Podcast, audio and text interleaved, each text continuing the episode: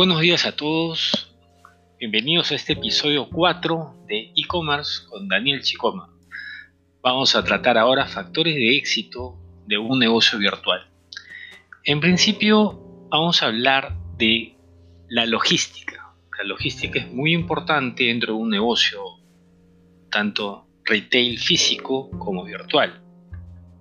El e-commerce se refiere a este espacio virtual en el que el autoservicio está vinculada con la, vinculado con la elección de productos y carga una canasta que luego pasará por una pasarela de pagos. Es decir, nosotros entramos a una tienda virtual, escogemos nuestros productos, lo cargamos a un carrito virtual o una canasta virtual y después nos salen los precios y nosotros decidimos si continuamos o eliminamos algún producto de la canasta. Todas estas acciones, a pesar de que se encuentran a un clic de distancia, en realidad se llevan a cabo en un lugar en que no hay vendedores ni clientes, como las tiendas que acostumbrábamos visitar.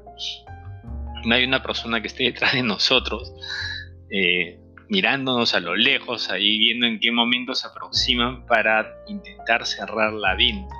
Más bien lo que tenemos son una serie de productos con alternativas o descripciones similares y en algunos casos ofertas.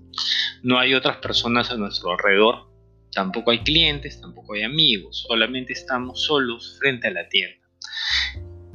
Esta situación plantea los siguientes retos. Primero, los productos exhibidos en la tienda virtual deben tener presencia física en algún almacén. Además, necesitan tener una contabilización vinculada, de tal forma que, si se vende un artículo en la tienda, este se debe descontar automáticamente en inventario para así evitar una doble venta del mismo producto. A pesar de que tengamos, por ejemplo, un stock cero y no tengamos productos en nuestro espacio físico, solamente en el virtual, hay que tener en claro que la cantidad de productos que mostremos tienen que ir disminuyendo a medida que se dan las ventas. Y ese descuento se tiene que dar también en el almacén. Segundo lugar, el transporte debe estar integrado como parte de la cadena de distribución. De esta manera se pueden programar los envíos por lote y día. Es importante, de ser posible, contar con un sistema de distribución propio. De lo contrario, trabajar con un sistema de distribución tercerizado, siempre y cuando ellos nos puedan brindar determinadas horas y determinados días para cumplir con nuestros clientes.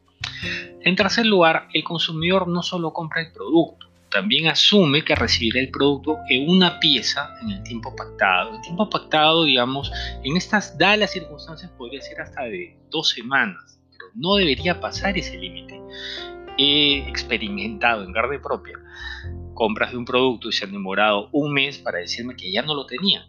Entonces eso me da una pésima impresión de la marca. Otro punto a tomar en consideración es la tecnología. La actividad comercial y venta se desarrolla en la web en lugar de una tienda física. Se debe tomar en consideración el proceso desde la captación del cliente hasta la compra del producto pasando por el recorrido de este consumidor por la tienda virtual. En este sentido hay que tomar en cuenta lo siguiente. La plataforma elegida, en caso de contar con una tienda propia, puede desarrollarse bajo un sistema como WooCommerce, Magento, PrestaShop, PAL, etc. La plataforma elegida, en caso de alquilar el espacio, podría trabajarse con Shopify, mi tienda, o tu vitrina, por citar algunos. Puede ser también e-commerce.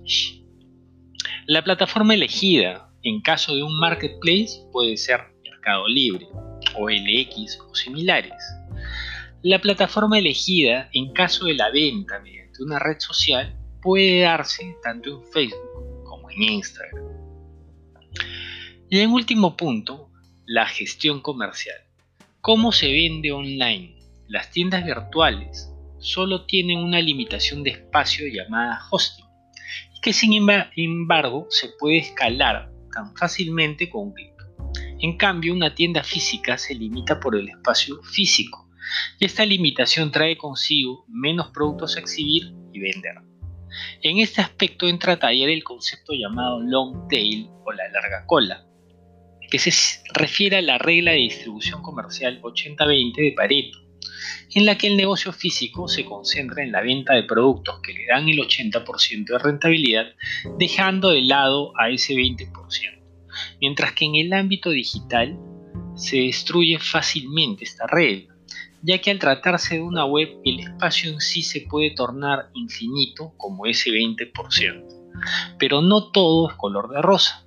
En una web no se pueden ofrecer experiencias sensoriales como el tacto o el olor.